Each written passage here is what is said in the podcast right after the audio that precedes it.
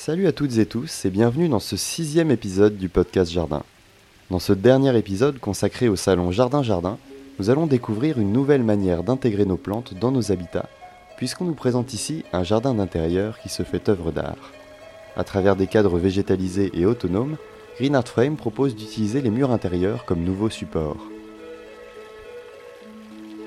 Je me trouve actuellement face à un drôle de support pour un jardin puisque j'ai face à moi euh, deux grands cadres qui font un demi mètre carré chacun, couverts de plantes. Donc je me trouve avec Sacha, bonjour.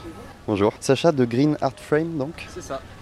Green Art Frame que j'ai créé du coup en février dernier. Ça fait euh, deux ans que je travaille sur le système pour aboutir à un cadre végétalisé, donc vivant, évolutif, qui est euh, donc semi-autonome et connecté. D'accord. Et qu'est-ce qu'on a exactement sous les yeux pour nos- nos auditeurs? Alors, ce que j'ai voulu faire, c'est faire du végétal une œuvre d'art. C'est un petit peu le slogan de mon entreprise. C'est mettre en avant le, végétal à un moment où il y a eu un gros boom du végétal et que le- les plantes sont devenues un petit peu un, objet de consommation où dès que ça défleurit, on les jette, etc. Alors que moi, justement, je voulais vraiment mettre le, végétal en avant, la beauté, jouer sur les feuillages, les, couleurs, les reliefs et faire rentrer vraiment un petit bout de jungle chez soi. Parce que c'est vraiment une petite jungle en cadre en fait qu'on a face à nous. Euh, comment ça fonctionne exactement? Alors justement, j'ai intégré un peu d'électronique à l'intérieur. Donc on est sur euh, une miniaturisation du mur végétal. Donc en gros, on a un système de double réservoir. Un pour euh, l'autonomie qui dure à peu près un mois.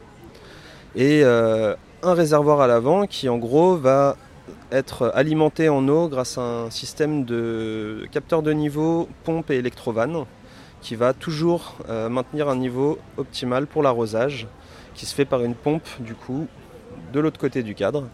Et donc c'est ensuite la gravité qui fait le reste, puisque l'eau est amenée en haut de la poche de culture et ruisselle au travers des, des couches de feutre horticole qui sont, euh, où sont installées les plantes. Et euh, comment ça fonctionne pour l'utilisateur? Alors pour l'utilisateur, il a une, une application. Donc euh, grâce à cette application, il a un visuel de toutes les conditions euh, du cadre. Donc euh, le, niveau d'engrais dans l'eau d'arrosage, puisqu'on est sur un substrat inerte, donc il faut, euh, faut de l'engrais dans l'eau. Un capteur de pH, mais qui évolue pas trop, donc en fait c'est vraiment plus par précaution qu'autre chose.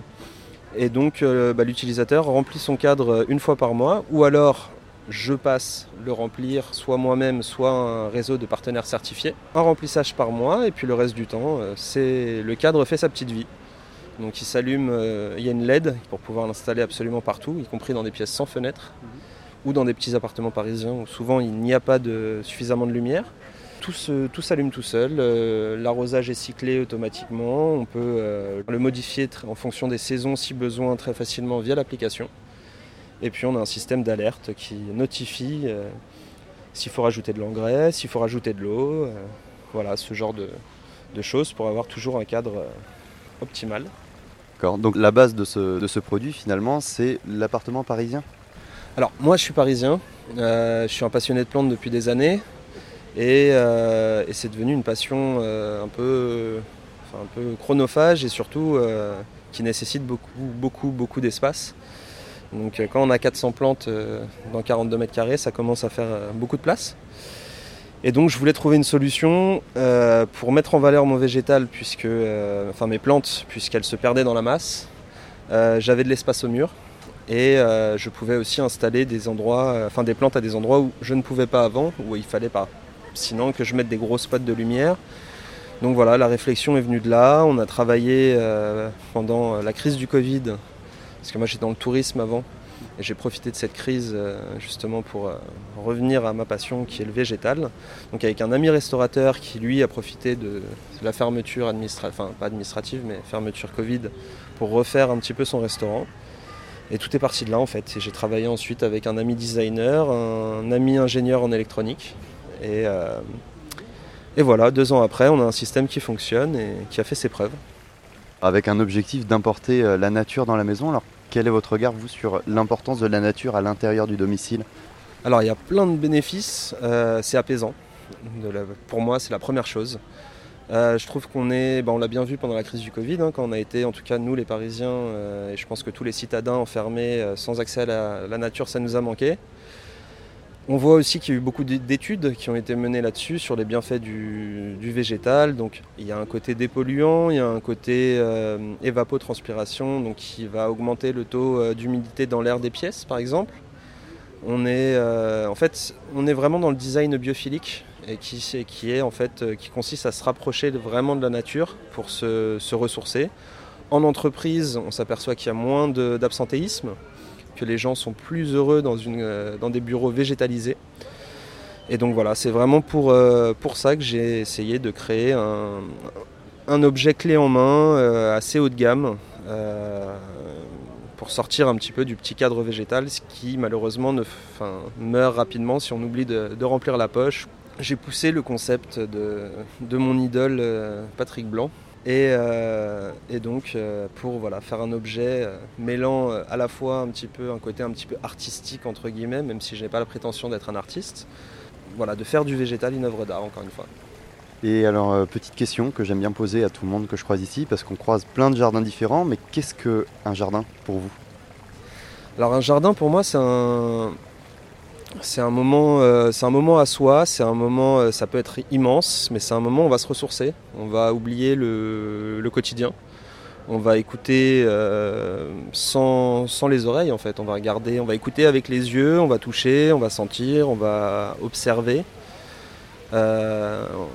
pour justement avoir le, la plus belle, le plus beau résultat, puisqu'en fait les plantes quand on leur donne ce qu'il faut, elles nous le rendent bien.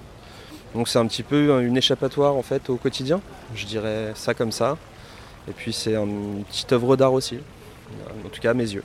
Une expérience artistique, sensorielle et euh, donc assez intéressante et apaisante que vous nous proposez dans un cadre. D'ailleurs, c'est le jeu de mots tout à fait particulier, un jardin dans un cadre et à l'intérieur de la maison. En tout cas, merci pour ce, petit projet original que vous me, proposez. C'est euh, assez intéressant et une autre vision du jardin radicalement différente de ce qu'on a pu voir ailleurs au salon. Merci beaucoup. Merci à vous. Alors après toutes ces réponses, j'ai envie de savoir, mais qu'est-ce donc qu'un jardin? À travers les épisodes enregistrés au salon Jardin Jardin, nous avons eu plein de réponses assez différentes. Et désormais, c'est à vous d'avoir la parole. J'ai récolté quelques-unes de vos réponses sur le compte Instagram du podcast Jardin, et je continuerai à le faire au fil des épisodes. Par exemple, Agatha nous dit Le jardin, c'est le coin de nature d'une résidence, le seul endroit où l'on peut respirer, être en contact avec nos amis les insectes, tondre le gazon. C'est avant tout un coin de détente. D'abord, merci beaucoup à toi pour cette réponse, toi qui suis l'aventure un petit peu depuis le début, depuis les coulisses.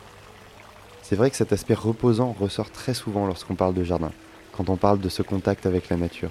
Je pense en particulier aux habitants des villes qui peuvent s'y ressourcer avec ce qu'ils peinent à trouver ailleurs qu'au jardin, comme les oiseaux, les papillons et j'en passe.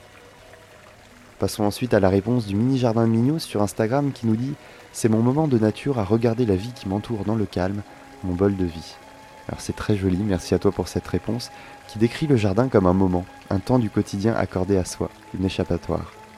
Mais il peut être aussi un lieu d'action, comme nous le rappelle Bilio, que j'avais interviewé pour le second épisode du podcast Jardin.